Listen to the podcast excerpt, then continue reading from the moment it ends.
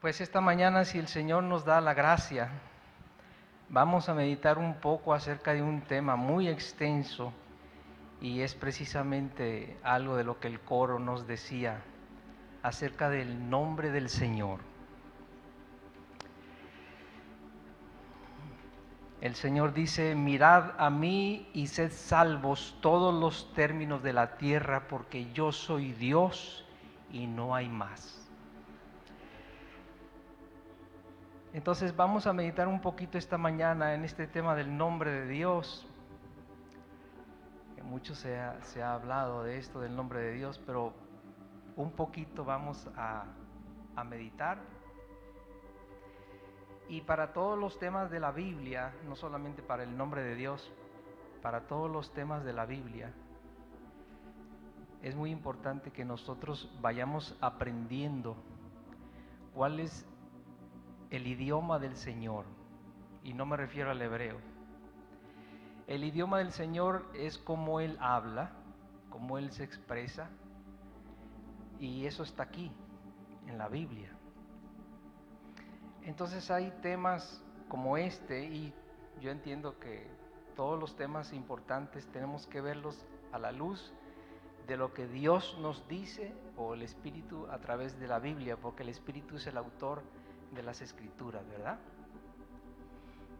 Hay muchos versos para este tema, no podemos agotarlos, vamos a ver, entresacar solamente algunos.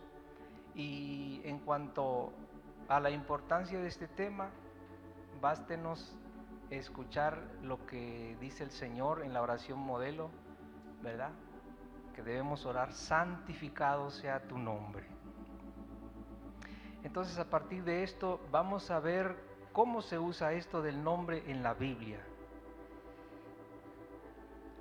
Los que gusten acompañarme en Génesis capítulo 3, perdón, Génesis capítulo 33.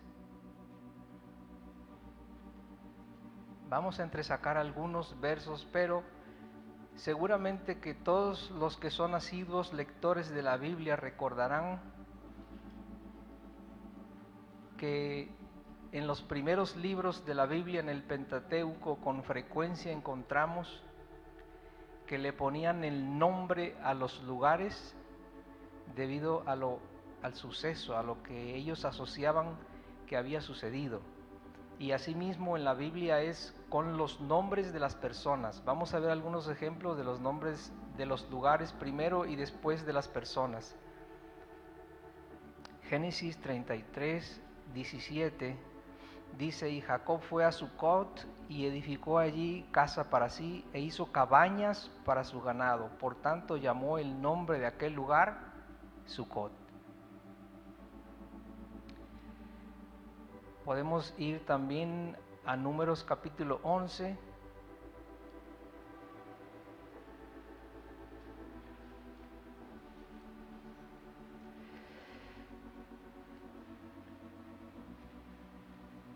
El 1 al 3, aconteció que el pueblo se quejó a oídos de Jehová y lo oyó Jehová y ardió su ira y se encendió en ellos fuego de Jehová y consumió uno de los extremos del campamento. Entonces el pueblo clamó a Moisés y Moisés oró a Jehová y el fuego se extinguió y llamó a aquel lugar Tavera porque el fuego de Jehová se encendió en ellos. Ardiente sería la traducción al español. Después con el ejemplo de las codornices un poco más adelante, ahí en números 34 y 35, no podemos detenernos a ver solamente lo que, lo que queremos enfatizar, porque son cosas muy extensas. ¿verdad? llamó el nombre de aquel lugar Kibrot Hataaba, por cuanto allí sepultaron al pueblo codicioso. Y ese significado en español es tumbas de los codiciosos.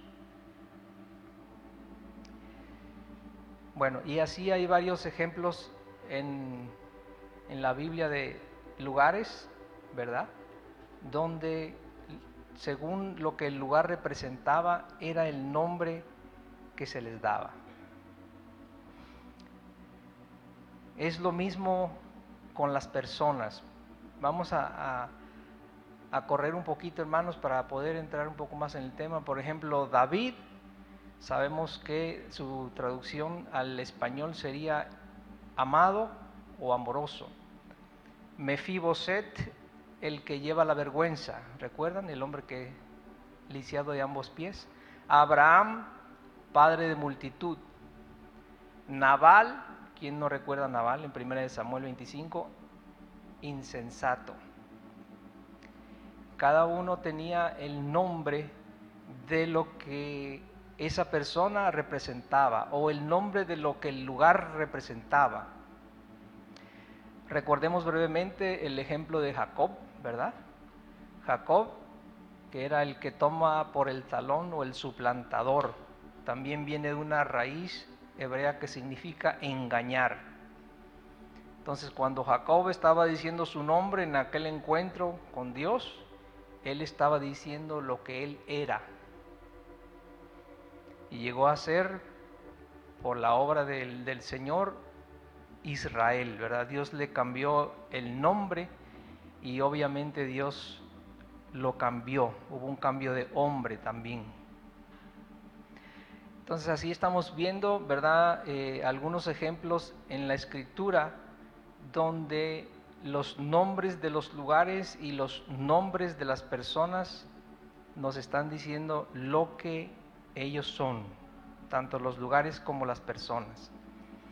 Ahora, hablando del nombre de Dios, hay un pasaje muy interesante que me gustaría que viéramos en Éxodo capítulo 3, porque si ustedes recuerdan, alguien le pregunta a Dios una vez que cuál es su nombre. ¿Sí lo recuerdan? Alguien le pregunta en la Biblia a Dios que cuál es su nombre en Éxodo 3, versos 13 y 14.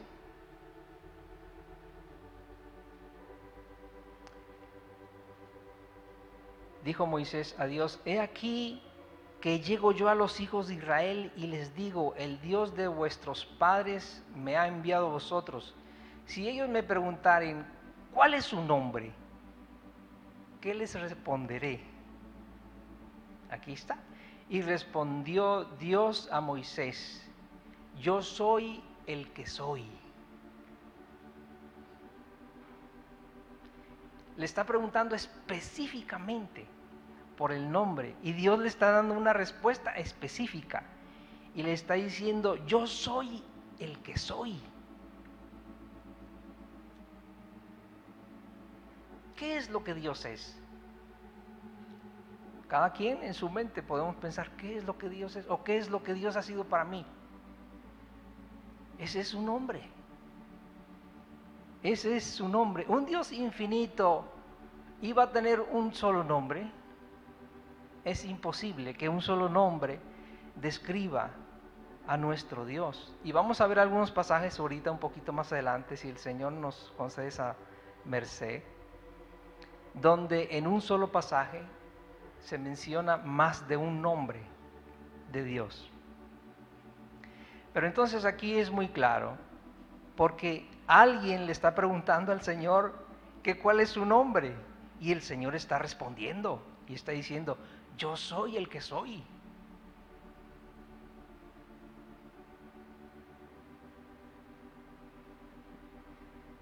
Muy bien. Pues además de que podamos pensar qué es lo que Dios es y en realidad ese es su nombre, se extiende un poquito más ahí mismo en el libro de Éxodo, capítulo 34, y me quedé impresionado porque así comenzó el culto, no sé si, si alguno lo recuerda. Parafraseando esta parte, por supuesto que no, no, todo, no todo lo que se está aquí, pero en Éxodo 34 encontramos otra cosa muy interesante. Éxodo 34, los versos del 5 en adelante, vamos a leer desde el 4. Y Moisés alisó dos tablas de piedra como las primeras y se levantó de mañana y subió al monte Sinaí, como le mandó Jehová, y llevó en su mano las dos tablas de piedra, y Jehová descendió en la nube y estuvo allí con él haciendo qué? Proclamando el nombre proclamando el nombre de Jehová. Recordemos, bueno, o comentarlos, yo creo que casi todos saben eso, ¿verdad? Jehová es un nombre que se ha dado en sustitución del tetragramatón, ¿verdad? El tetragramatón, nadie puede saber, no se dejen engañar, nadie puede saber cuál es la pronunciación correcta del tetragramatón. El idioma hebreo antiguo se perdió. Y mi esposa y yo somos testigos, hemos, hemos tratado de leer español antiguo. Si alguien tiene esa voluntad puede hacerlo. Traten de leer cartas de español en antiguo de hace 500 años, de la época del descubrimiento de América. Hermanos, si entienden el 10% es mucho. En 500 años el español ha cambiado completamente. El español antiguo se perdió. Y el francés antiguo se perdió. Y así es con todos los idiomas. No hay idioma que permanezca 500 años. Entonces no se dejen engañar. El tetragramatón no sabemos cuál es su pronunciación. Pero fíjense, aquí está diciendo, y es bien interesante esto porque dice, y, Jehová descendió en la nube y estuvo allí con él proclamando el nombre de Jehová. Fíjense lo que está haciendo, proclamando el nombre de Jehová. Y pasando Jehová por delante de él, proclamó, Jehová, Jehová, fuerte, misericordioso y piadoso, tardo para la ira y grande en misericordia y verdad, que guarda misericordia a millares, que perdona la iniquidad, la rebelión, el pecado y que de ningún, de ningún modo tendrá por inocente al hombre, no dice al malvado, ya, ya lo vimos, que visite la iniquidad de los padres sobre los hijos y sobre los hijos de los hijos hasta la tercera y cuarta generación. Entonces Moisés, apresurándose, bajó la cabeza hacia el suelo y adoró. Está diciendo específicamente que está proclamando el nombre de Jehová ¿Y qué es lo que está haciendo? Está citando sus virtudes. Misericordioso, grande en misericordia, grande en verdad, tardo para la ira, piadoso. Está diciendo lo que Él es, que es precisamente la respuesta que obtuvo Moisés. ¿Cuál es su nombre? Pues lo que Él es. Vamos a ver, hermanos, y cualquiera que sea, eh, como se dice, ha sido lector de las escrituras, lo puede ver. Hay muchísimos ejemplos aquí. Vamos a ver algún, en, algunos ejemplos entresacados, pero esto es un mar de versículos. Fíjense lo que dice Marcos capítulo 6, verso 14. Marcos 6:14. Dejemos que la Biblia hable, hermanos. En todos los temas que tengamos pendientes, dejemos que la Biblia hable. ¿Qué es lo que Dios dice?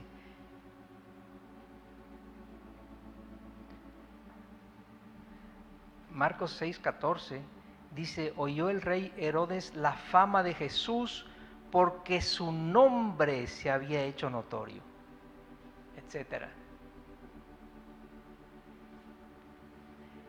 Oyó Herodes la fama de Jesús porque su nombre se había hecho notorio. ¿Ok?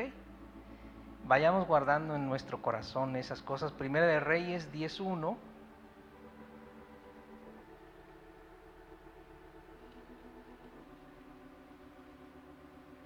oyendo la reina de Sabá la fama que Salomón había alcanzado por el nombre de Jehová, vino a probarle con preguntas difíciles. Encontramos la misma idea de Marcos 6. Los que gusten acompañarme a Isaías 64.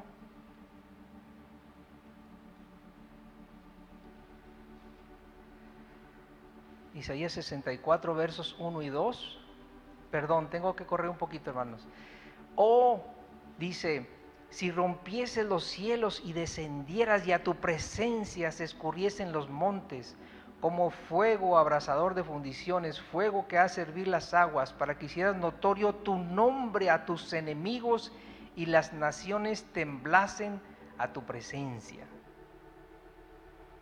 Entonces, ¿puede alguien imaginarse que debido a la obra de Dios, su nombre va a ser notorio?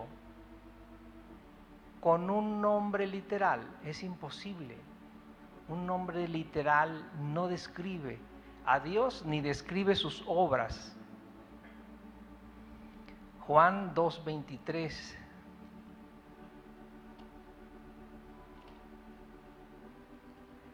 estando en Jerusalén en la fiesta de la Pascua, muchos creyeron en su nombre, viendo las señales que hacía. Muchos creyeron en su nombre, viendo las señales que hacía. Porque muchos creyeron en su nombre, viendo las señales que hacía, porque él les decía que él tenía un nombre y ellos no creían que ese fuera su nombre. No, no, no. Está hablando de que ellos creyeron en Él, porque el nombre habla de lo que la persona es. Tratando de correr un poquito, algo similar le, sucedió a David. Eh, segunda de Samuel 7:9 dice, y he estado contigo en todo cuanto has andado y delante de ti he destruido a todos tus enemigos y te he dado nombre grande, como el nombre de los grandes que hay en la tierra. ¿qué fue? Que Dios, em, Dios le permitió a David poner sus letras más grandes, la D, la A, la V, la I y la D más grandotas. David, grandota. No, Dios le estaba dando un nombre grande porque la fama de David se había extendido, la reputación de él se había extendido. Génesis 11:4 ilustra mucho esta idea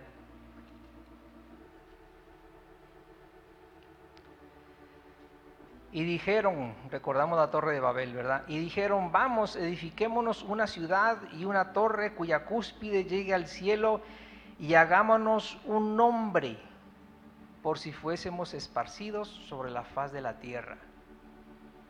Hagámonos un nombre. ¿Ok? Hagámonos un nombre. Eso es muy, un pasaje que da muy, mucha claridad. También el Salmo 8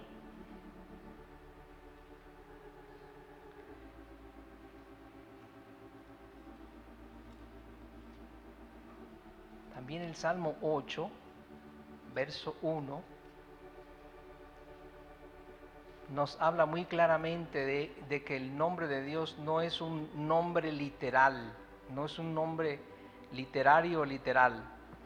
Dice el verso 1 del Salmo 8, oh Jehová Señor nuestro, cuán glorioso es tu nombre en toda la tierra. Y después en el Salmo se nos describe en el Salmo se nos describe por qué, ¿verdad? Porque está diciendo, cuando veo tus cielos, la luna y las estrellas que tú formaste, digo, ¿qué es el hombre para que tengas de él memoria? Y el Hijo del Hombre para que lo visites, ¿verdad? O sea que está al contemplar la creación de Dios. Entonces el salmista dice, oh Señor nuestro, cuán glorioso es tu nombre en toda la tierra. Debido a la grandeza de su obra de creación, ¿verdad? Entonces dice el salmista que cuán glorioso es su nombre. Amén. Cuán glorioso es su nombre. Hermanos, por razón de tiempo no vamos a detenernos tanto en esto de, los, de estos ejemplos, pero fíjense que en varios pasajes de las escrituras se nos dice que Dios escogió a Jerusalén para poner en ella su nombre. ¿Quién puede, quién? Dos dedos de frente es una señal que hacemos a veces en familia como, como chiste. Pero, ¿cómo es posible que alguien piense que el nombre de Dios es algo literal? ¿Qué, qué, es lo que piensan? ¿Que iba a llenar de letreros a la ciudad? ¿Piensan que iba a llenar la ciudad de letreros? No, claro que no. escogió a Jerusalén para poner allí su nombre, porque allí estaba Él, porque su nombre habla de lo que Él es. Ese es su nombre. Jeremías 11, 19 también claramente da la idea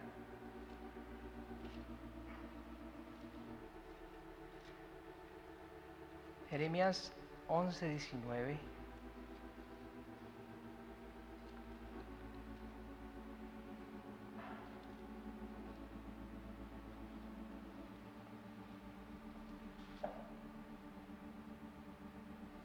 Hablando el profeta Jeremías. Y yo era como cordero inocente que llevaban a degollar, pues no entendía que maquinaban designios contra mí, diciendo, destruyemos el árbol con su fruto y cortémoslo de la tierra de los vivientes para que no haya más memoria de su nombre. Está diciendo que quieren eliminar al profeta Jeremías, que le estaba hablando la palabra del Señor, para que no haya más memoria de su nombre. Pero tenemos que entender que había otros hombres en Israel con el nombre de Jeremías. No era el nombre de Jeremías literalmente, era la memoria de Jeremías la que querían quitar de sus cabezas y de sus corazones.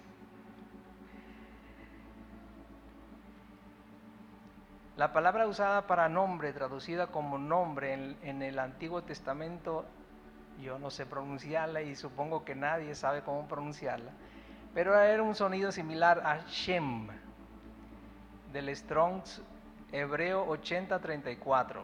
Lo pueden buscar los que quieran dedicar más tiempo a eso, pero se los digo porque hay varias partes donde en la Biblia se sustituye esta palabra nombre de Dios, Shem, por renombre o por fama o por cosas parecidas. Y esto es lo que trae un poco de confusión a nosotros, porque si, si los traductores de la Biblia hubieran traducido siempre nombre cuando aparece la palabra Shem, entonces todos entenderíamos de lo que se está hablando. Daniel 9:15. Daniel 9:15 dice, ahora pues, Señor Dios nuestro, que sacaste tu pueblo de la tierra de Egipto con mano poderosa, y te hiciste renombre, dice aquí, cual lo tienes hoy. Hemos pecado, hemos hecho impíamente, etcétera. Es la oración de Daniel. Pero no es renombre lo que dice, es Shem lo que dice, es nombre. Entonces ahí lo que está diciendo es que debido a la obra que el Señor hizo de sacar con mano poderosa a su pueblo de Egipto, entonces Él se hizo nombre, no renombre, es nombre. Génesis 6.4.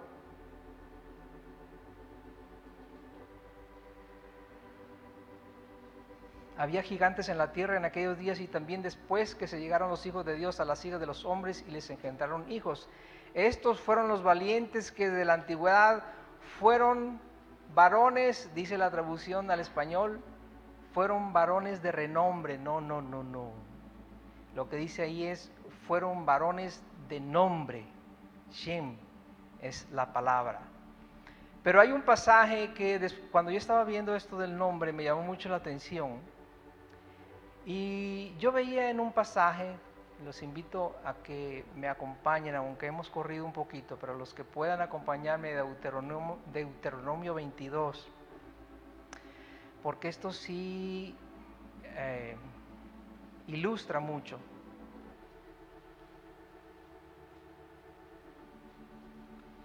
aquello de lo que estamos hablando, porque yo no sabía en realidad lo, que, decía Shem, que decía la palabra nombre ahí en ese pasaje, pero cuando yo estaba viendo este tema y estoy leyendo Deuteronomio capítulo 22, en el verso 19,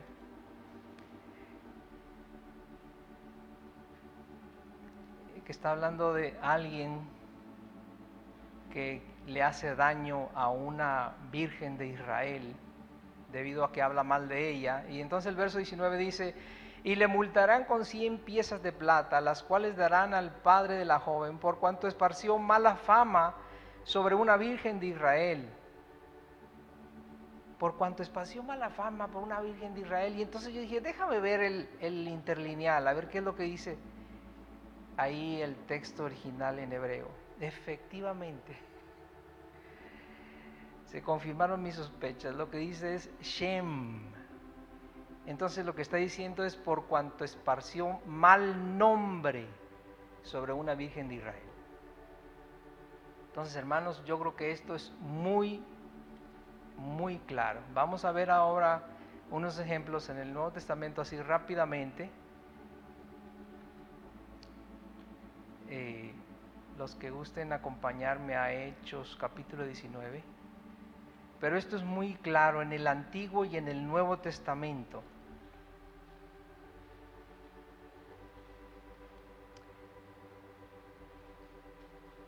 Una vez que nosotros entendemos cuál es el significado de nombre en la Biblia, en el lenguaje del autor de la Biblia, entonces podemos entender un poco más acerca de cuál es el nombre de Dios, cuál es el nombre del Señor.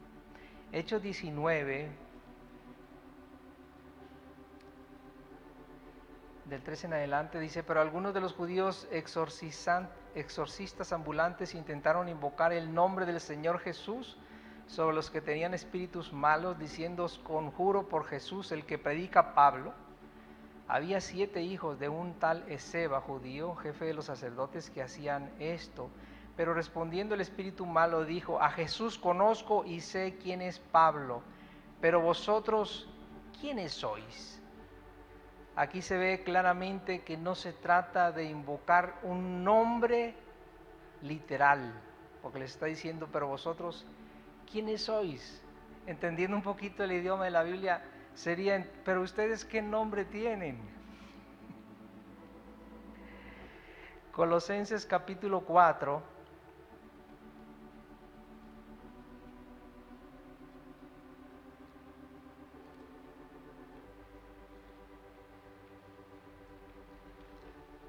Colosenses 4:11. Vamos a leer desde el 10, hermanos, porque está dando las salutaciones a los hermanos. Dice Aristarco, mi compañero de prisiones, os saluda, y Marcos, el sobrino de Bernabé, acerca del cual habéis recibido mandamientos, si fuera vosotros recibirle. Y Jesús, llamado justo, etcétera, etcétera, etcétera. Esta palabra Jesús, que aparece aquí en Colosenses capítulo 4, verso 11, que es un hermano al cual le están enviando saludos, es exactamente el mismo nombre que se usa para Jesús, dado por el Señor, bueno, por el ángel, el Señor a través del, del ángel, en Mateo 1.21. Repito, no sé cómo se pronuncia, Yehoshua o algo así, pero es el mismo nombre. Entonces aquí se repite la idea de que no puede ser un nombre literal, el nombre de Yehoshua, o sea, el nombre del Mesías.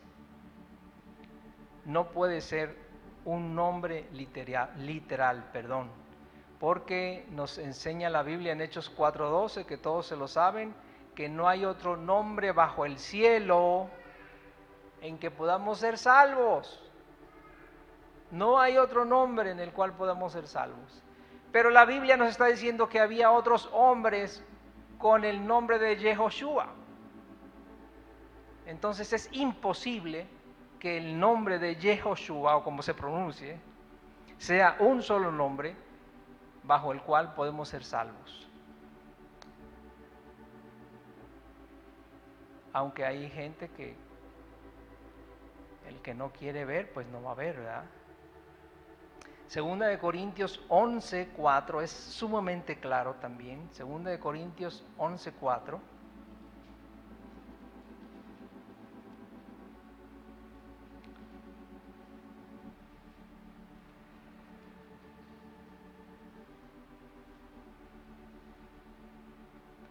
Porque si alguno viene predicando a otro Jesús que el que os hemos predicado, o si recibís otro espíritu que el que hemos recibido, etc. Está diciendo, pero si alguno viene, si viene alguno predicando a otro Jesús, es la misma palabra Yehoshua. Y está hablando de que están siendo engañados por aquellos que les está hablando, le están hablando, y ese no es nombre griego, es, está escrito en hebreo, porque ustedes saben que hay cosas en, el Nuevo Testamento que, que están en, así, cosas así parecidas como estas, como el nombre del Señor es de origen hebreo, no griego. Entonces, esta gente han llegado al punto de decir, es increíble, han llegado al punto de decir que han encontrado un evangelio de Mateo escrito en hebreo.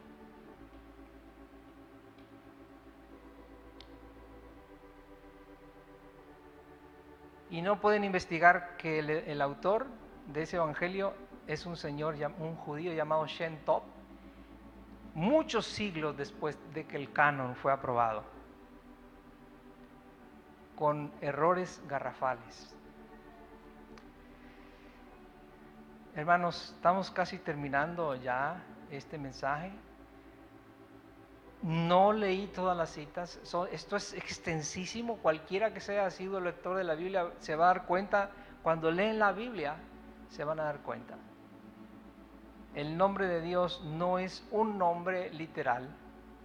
Hay pasajes, y no leímos esos pasajes, hay pasajes donde aparece con varios nombres. Eh, por ejemplo, estoy recordando en Mateo 1, se le llama Jesús, le llamarás por nombre Jesús, y dice que el cumplimiento de la profecía de que será llamado Emanuel en el mismo texto, los dos versículos. En el Apocalipsis también hay un pasaje donde aparece el Señor con tres nombres, en Apocalipsis 19, si hay alguien tomando notas. Apocalipsis 19, versos del 11 al 16, ahí aparece el Señor con varios nombres también en un solo pasaje con varios nombres. En el Antiguo Testamento también hay pasajes donde aparece el Señor en un solo pasaje con varios nombres. El Dios de Abraham, el Dios de Isaac, el Dios de Jacob, siempre se me recordará con este nombre para siempre. Y después el Dios de los hebreos, en el mismo texto. Pero es muy importante que no nos dejemos engañar y que la iglesia, porque la iglesia debe ser columna y baluarte de la verdad. Entonces necesitamos, hermanos, cuando hay un tema así escabroso, como se nos ha aconsejado, coger una hojita o dos hojitas, doblarla, la ponemos aquí en la parte de atrás de la Biblia, y en la lectura del año o en la lectura de toda la Biblia, si, no, si, no, ah, si hay alguien que no puede leer la Biblia en un año, no empiece todos los, los eneros, no empiece con Génesis. Si hay alguien que no puede la Biblia, lee la Biblia completa en un año, léala en un año y medio o en dos años, pero léala completa. Entonces, con su hojita aquí atrás, yo pongo aquí una pluma o bolígrafo, como le digan, esfero, y voy anotando cuando hay un tema escabroso como este, así lo hice. ¿Y qué es lo que dice la Biblia desde el Génesis 1.1 hasta Apocalipsis 22.21? ¿Qué es lo que dice acerca de este tema? Y dejemos que la Biblia hable. Porque el autor de la Biblia es el que nos puede hablar. Fíjense qué interesante y ya queriendo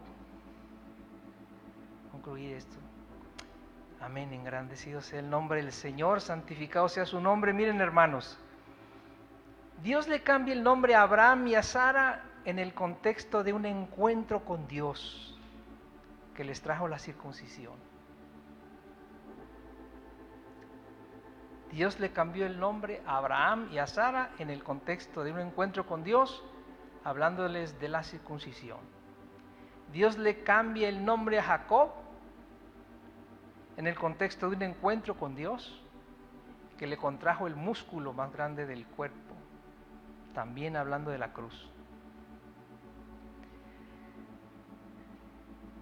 Pero yo pienso que una cosa muy importante para este tiempo, y es cierto que el Señor va a hacer que la iglesia herede la tierra, ya no solo Canaán, sino el mundo, ¿verdad? Dice Romanos que la promesa de Dios para Abraham y su descendencia es que sean herederos del mundo.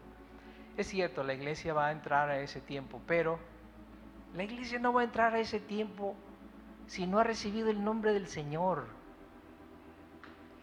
Y sabemos cuándo la novia, cuándo recibe el nombre del, del esposo. ¿Cuándo lo recibe?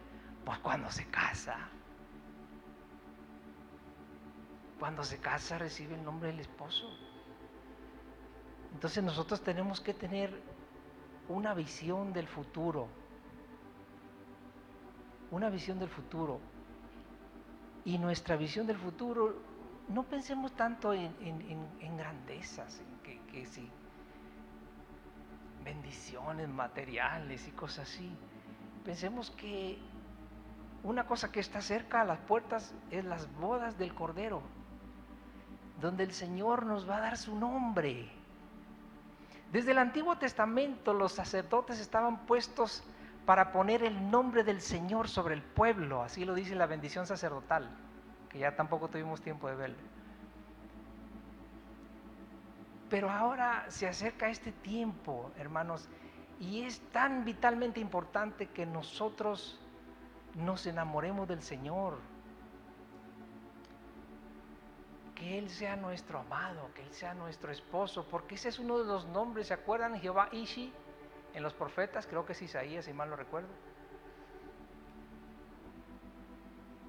Qué hermoso sería que esta mañana salgamos de aquí con ese destello de que Él quiere ser nuestro esposo. Él quiere ser nuestro esposo, Él quiere ser Jehová Ishi para nosotros. Entonces qué bueno es que vayamos encaminando nuestras vidas, enderezándola, dejando los ídolos. Todas ¿Qué es un ídolo? Pues todo aquello que amamos, ¿verdad? Que a veces nos molesta que nos hablen de esas cosas, que dejemos esas cosas. Si nos molesta que hablen de, eso, pues es que es un ídolo. Entonces, eh, yo quisiera terminar, no sé si hay un tiempo de oración, probablemente sí al final, pero yo quiero orar esta mañana, antes de entregar el púlpito, con todos aquellos que quieran en su corazón, que nos acerquemos al Señor y le pidamos que, nos dé un destello de, de Él, de su amor. Una de las cosas más preciosas del Señor es que Él nos ama, si no nos sentimos amados, estamos en problemas, necesitamos con urgencia, con urgencia, necesitamos ver a nuestro Salvador como nuestro desposado, nuestro amado. Nos, hemos, nos han desposado con un solo amor, que es el Señor Jesús. Y en cualquier idioma es igual. Cuando la iglesia sale en Pentecostés, ¿qué es lo que sucede? ¿Se han puesto a pensar qué es lo que sucede en Pentecostés? El Espíritu, a través de los apóstoles y sus allegados, empieza a hablar de las maravillas de Dios en el idioma de donde era la gente. Dios no ha cambiado. ¿Cómo quieren, ¿Cómo quieren venir ahora a decirnos que necesitamos aprender el idioma hebreo. Dios no ha cambiado. Él es igual, igual de hermoso y precioso. Y Él quiere que en todos los lugares, en todos los idiomas, en todos los idiomas, aprendamos a hablar de las maravillas de Dios y digamos su nombre en el idioma que nos toque. Es, es tan valioso decir el nombre en alemán, como en español, como en inglés, como en hebreo. Es igual de valioso. Dios es infinito. Los que gusten acompañarme, hermanos, hagamos una oración esta mañana. Oh Espíritu de Dios, te rogamos que tú, Señor, nos des un destello, Señor. Un destello de tu amor, Señor, porque tú nos has amado hasta el extremo, nos has amado al punto de darnos tu todo, Señor. Todo lo has puesto en el altar en favor de nosotros con la esperanza de que nosotros volvamos nuestra mirada a ti porque tú dices, mirad a mí y sed salvos todos los términos de la tierra, porque solo tú eres Dios y no hay más. Oh, que esta mañana, Señor, tu Espíritu nos dé una revelación de nuestro desposado, nuestro amado que nos ama con amor ardiente y eterno. Ayúdanos, Señor, a corresponder a tu amor que podamos, Señor, amarte y atenderte todos los días de nuestra vida. Que no pase un solo día, Señor, de nuestra vida sin levantar a ti nuestra mirada, diciéndote y expresándote lo que tú eres, confesando tu nombre, Dios grande, grande, grande, grande, misericordia grande en amor, grande en perdón. Por eso estamos aquí, porque nos has perdonado, Señor. Oh, oh, Señor, nos has amado. Nos has amado, Señor. Gracias por tu amor, Señor. Queremos decirte que te amamos, Cristo precioso y limpio. Te amamos, Señor. Tú eres nuestro especial tesoro, Señor. Oh, Señor, tú eres nuestro especial tesoro. La grandeza de tu amor nos conmueve. La grandeza de tu amor, Señor, toca las fibras de nuestro corazón.